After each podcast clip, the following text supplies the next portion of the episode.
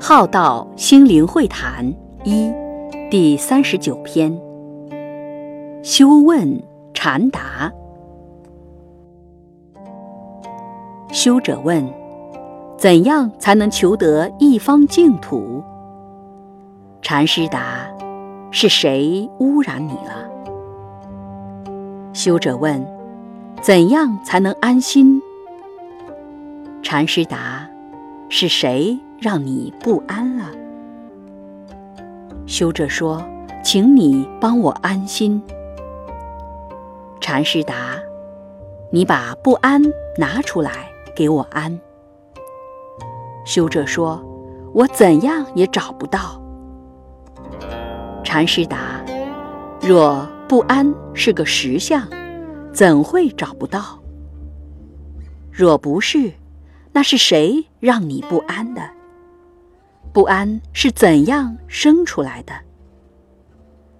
不安是你认为的，是你想出来的。出离走出那会引出不安的想法、认为，就不会有不安的感受。修者问：怎样才能解脱？禅师答：是谁枷锁了你？绑着你了，要求解脱是自认为自己被枷锁了。那你把枷锁拿出来，我来帮你开开锁。